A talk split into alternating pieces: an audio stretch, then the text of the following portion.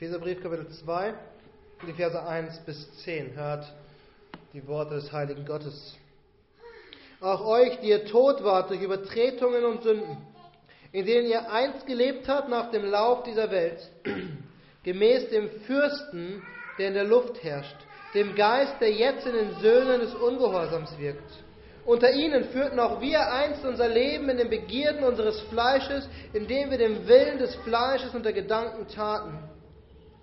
Wir waren von Natur Kinder des Zorns, wie auch die anderen. Gott aber, der reich ist an Erbarmen, hat um seiner großen Liebe willen, mit der er uns geliebt hat, auch uns, die wir tot waren, durch die Übertretungen, mit denen Christus lebendig gemacht. Aus Gnade seid ihr errettet. Und hat uns mit auferweckt und mit versetzt in die himmlischen Regionen in Christus Jesus, damit er in den kommenden Weltzeiten den überschwänglichen Reichtum seiner Gnade in Güte an uns erweise in Christus Jesus. Denn aus Gnade seid ihr errettet, durch den Glauben. Und das nicht aus euch, aus euch. Gottes Gabe ist es. Nicht aus Werken, damit niemand sich rühme. Denn wir sind seine Schöpfung, erschaffen in Christus Jesus zu guten Werken, die Gott zuvor bereitet hat, damit wir in ihnen wandeln sollen. Lasst uns beten. O oh Herr, welch eine herrliche Wahrheit, die du uns offenbarst. Herr, welch ein wunderbares Wandel, den du uns geschenkt hast, Herr, von Tod zu leben. Und Herr, so bitten wir, dass du uns die Augen, den Verstand, die Ohren, Herr, unser Herz öffnest, damit diese Worte, Herr, Frucht tragen und Freude hervorbringen. Unaussprechliche Freude. So beten wir in Jesu Namen. Amen. Stell dir vor, du bist in einem brennenden Haus, eingekesselt von Flammen. Alles, was du sehen kannst, ist Rauch oder lodernde Flammen.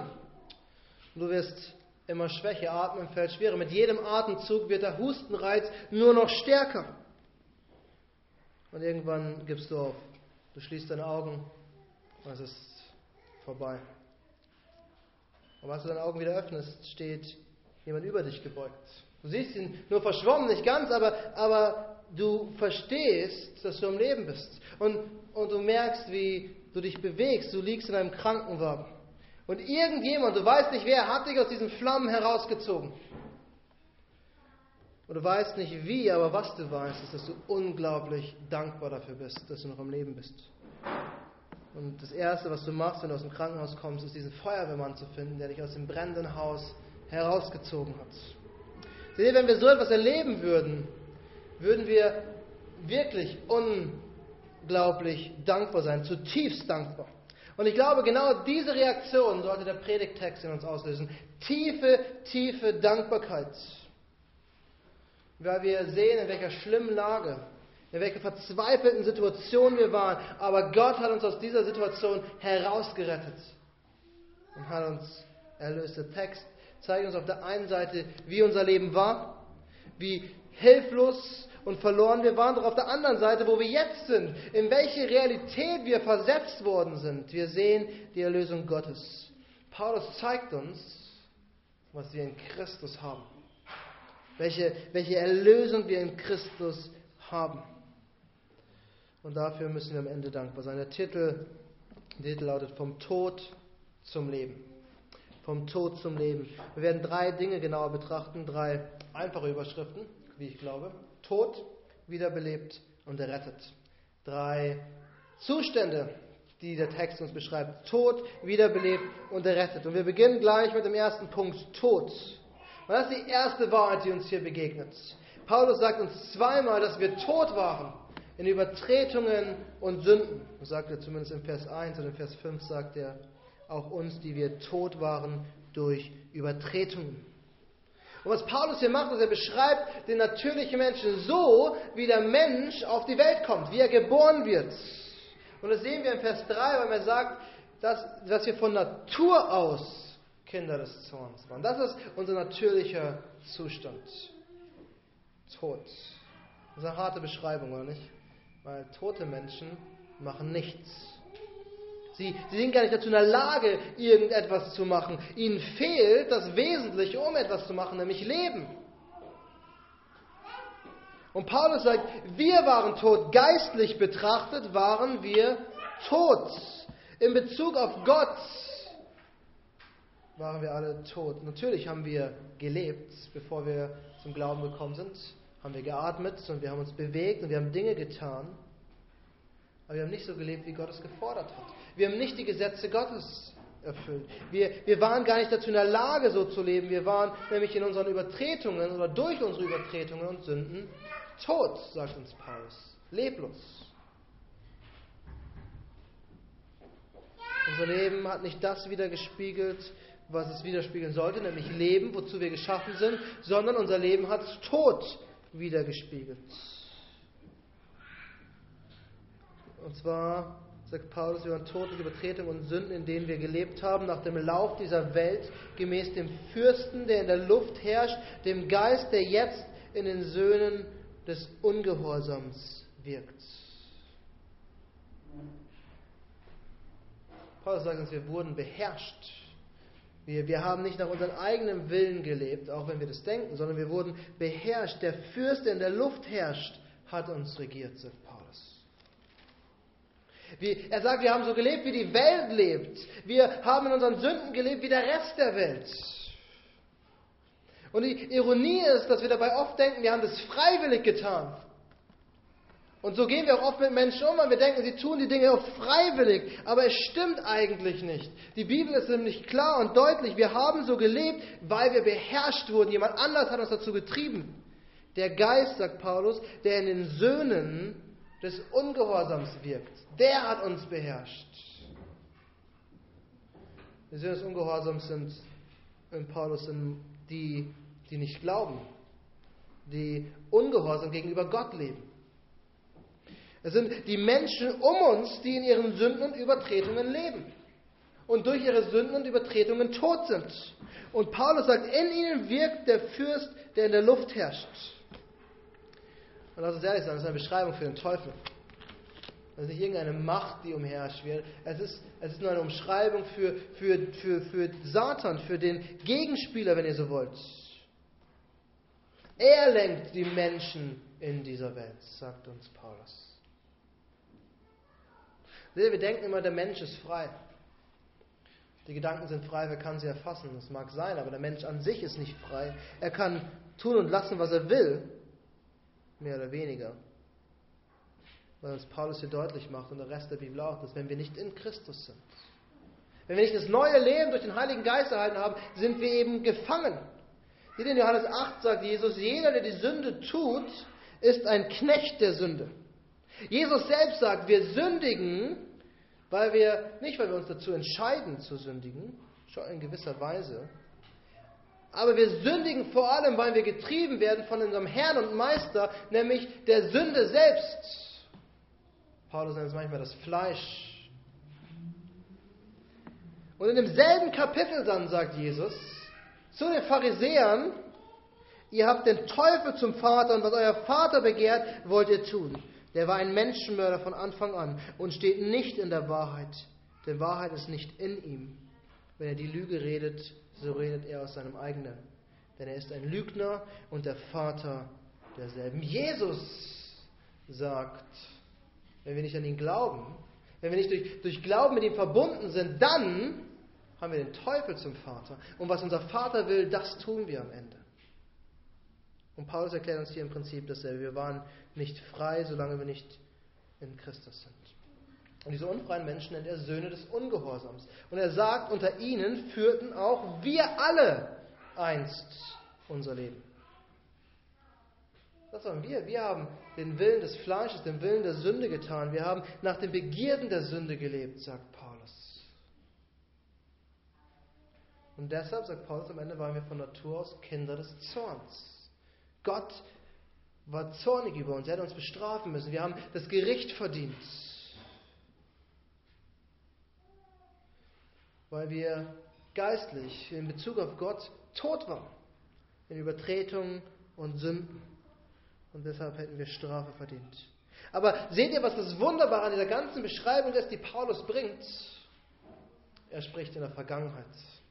Das war unsere Vergangenheit.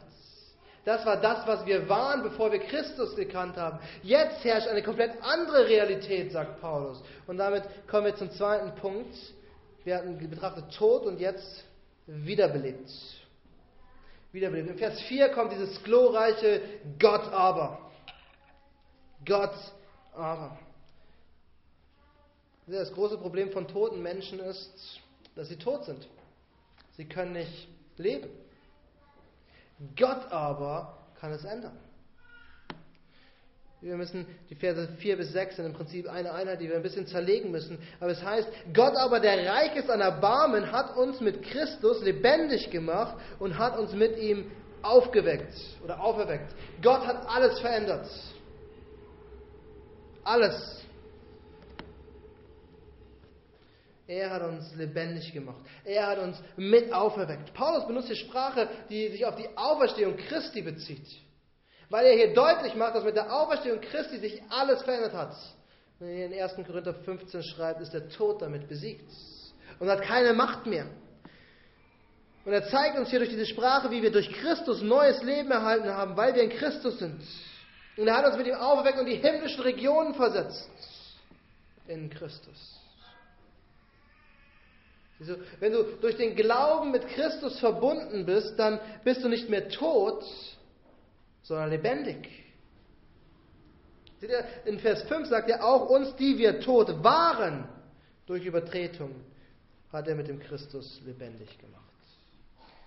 Wir waren tot, das ist aber nicht mehr der Zustand, in dem wir jetzt sind. Wir sind lebendig gemacht in Christus. Auch uns, sagt Paulus. Gott hat uns neues Leben gegeben.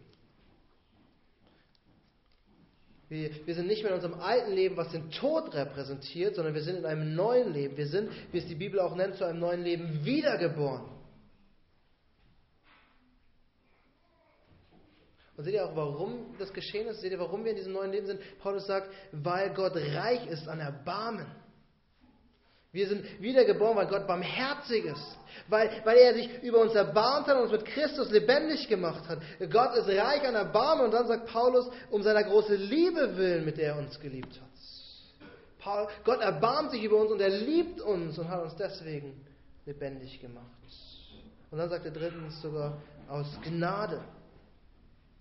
Aus Gnade. Und Gnade ist etwas, was niemand verdient hat. Gott hat es einfach so getan, weil er uns schenken wollte weil er barmherzig und, und, erbar und Erbarmen hatte und weil er uns geliebt hat.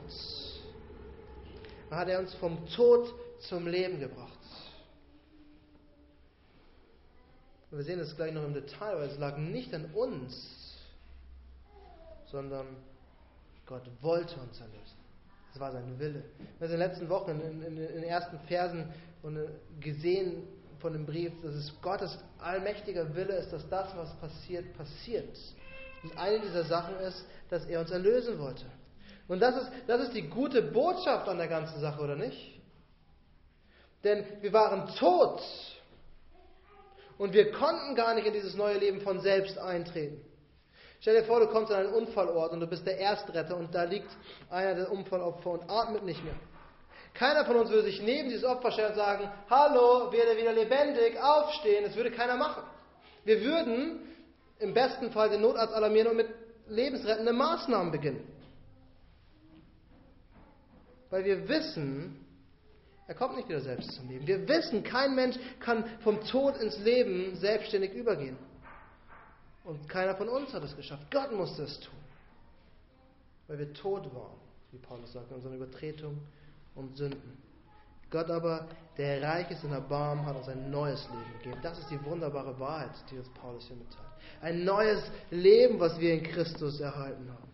Und er hat es getan, indem er uns aus Gnade gerettet hat. Und damit kommen wir zum dritten und letzten Punkt. Tod, wiederbelebt und jetzt errettet. Errettet. Paulus hat uns zweimal gesagt, dass wir in unseren Sünden tot waren und in unseren Übertretungen. Aber er sagt auch zweimal, dass wir gerettet sind. Und diese Rettung, sagt uns Paulus, hängt direkt mit dem neuen Leben zusammen. Ohne diese Rettung kein neues Leben.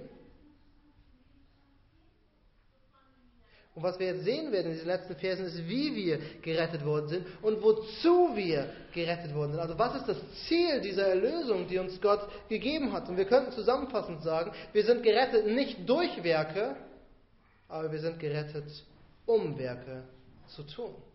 Das ist, was uns Paulus hier zeigt. Das ist eine, eine großartige Wahrheit. Ich kenne manche, manche Pastoren, die provokant gerne sagen, wir sind eben nicht ohne Werke gerettet. Weil die Werke, sagt uns Paulus hier, zeigen, dass wir gerettet sind. Aber wir kommen gleich im Detail dazu. Paulus sagt uns, denn aus Gnade seid ihr errettet durch den Glauben. Er sagt, die Quelle unserer Errettung, das haben wir schon gesehen, ist die Gnade Gottes, die, die, die, die er über uns ausgegossen hat.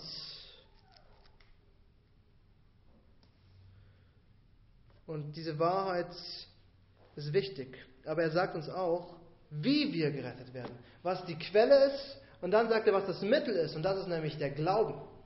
Der Glauben an Jesus Christus. Wir sind aus Gnade durch Glauben gerettet. Ein Grundsatz, den, den, wir, uns, den wir uns einhämmern müssen, weil wir ihn viel zu oft vergessen. Weil viel zu oft angegriffen wird. Aber es ist die Wahrheit, die wir nicht oft genug betonen können. Das Mittel, das Gott nutzt, um jemanden zu erlösen, ist Glauben. Und wenn jemand nicht glaubt, ist er nicht erlöst und nicht errettet. Kein neues Leben ohne Glauben.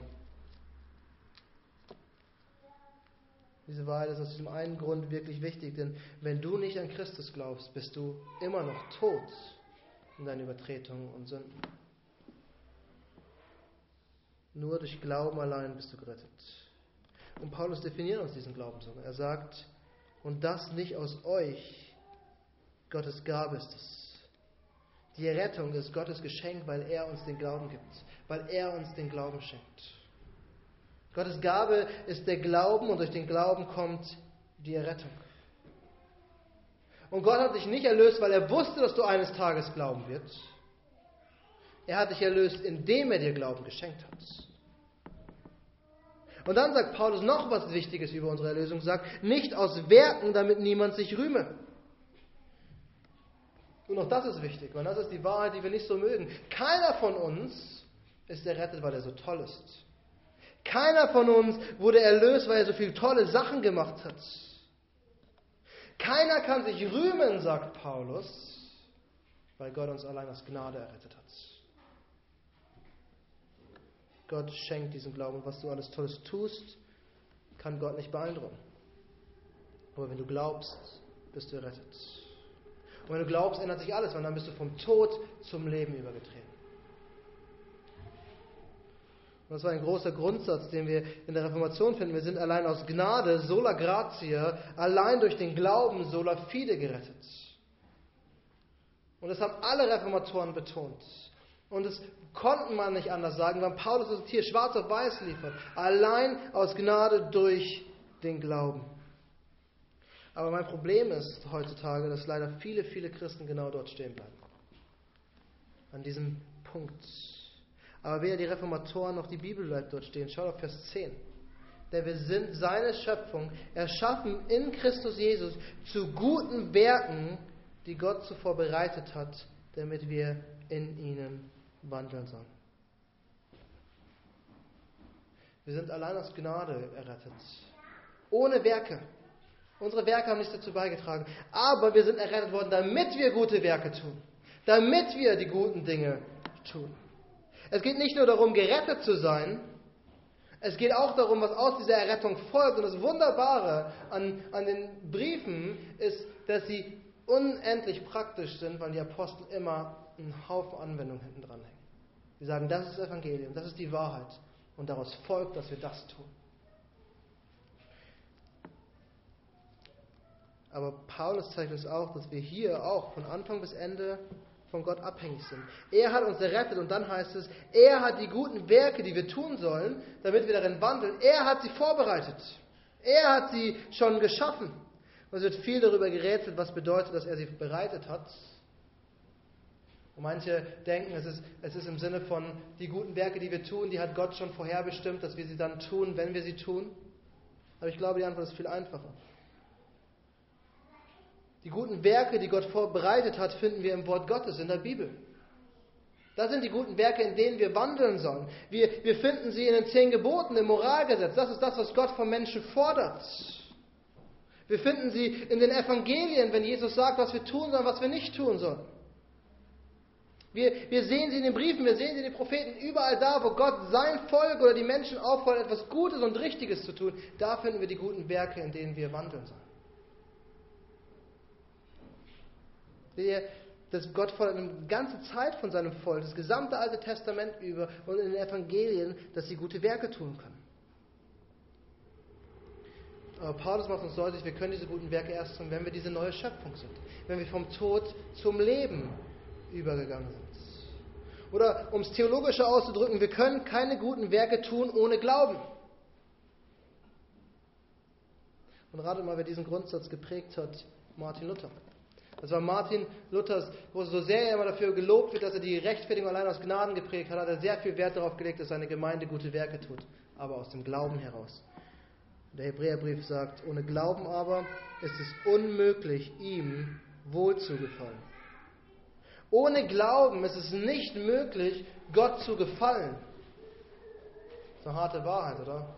So viele Menschen um uns herum, die so viel besseres Leben leben als wir, die so viel mehr Gutes tun als wir, die so viel mehr mit ihren Finanzen Gutes machen. Ich meine, schaut euch die großen Leute an, Bill Gates oder sonst wer, wie viel die spenden und Gutes tun in der Welt. Aber der Hebräerbrief sagt uns, wenn der Glaube nicht da ist, gefällt es Gott nicht. Nur im Glauben können wir wirklich gute Werke tun. Die guten Werke sind also das, was Gott fordert in seinem Wort, was wir aus dem Glauben heraus tun, weil wir errettet sind. Gute Werke tun bedeutet nicht Gott beeindrucken. Gute Werke tun bedeutet Dankbarkeit zeigen.